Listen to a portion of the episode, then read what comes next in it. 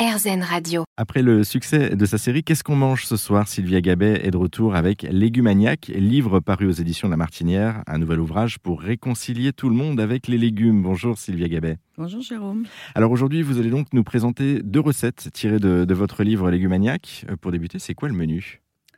Alors la première, c'est des galettes de haricots verts et de grains de maïs avec un steak de tomates et du maïs à popcorn pour rigoler. et, et la deuxième recette?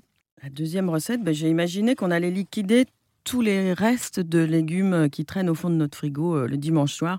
Et du coup, on va faire des tacos, euh, des tacos avec tous ces petits restes. Et c'est des tacos freestyle.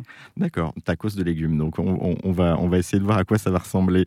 Euh, à chaque fois, tout- au cours de, de ces recettes, euh, vous allez aussi nous donner quelques conseils pratiques et surtout nous expliquer comment limiter le gâchis alimentaire. Dans les deux cas, là aussi, euh, le gâchis, on peut le, euh, justement le, réduire? Ben, avec moi, euh, soit on utilise tout le légume, soit on va euh, utiliser euh, une petite astuce zéro gaspi. Alors par exemple, dans mon histoire de galettes de haricots verts et de maïs, euh, là on, va euh, euh, faire ce premier plat. Mais si jamais il nous restait une petite poignée euh, de maïs, euh, histoire que ça traîne pas au fond du frigo, on va juste lui ajouter un petit œuf battu, un peu de farine, un peu de lait, et hop, ça nous fait un petit blini euh, de maïs euh, qui, avec quelques herbettes peut-être, et une part solo pour le bento du lendemain ou pour emporter au bureau.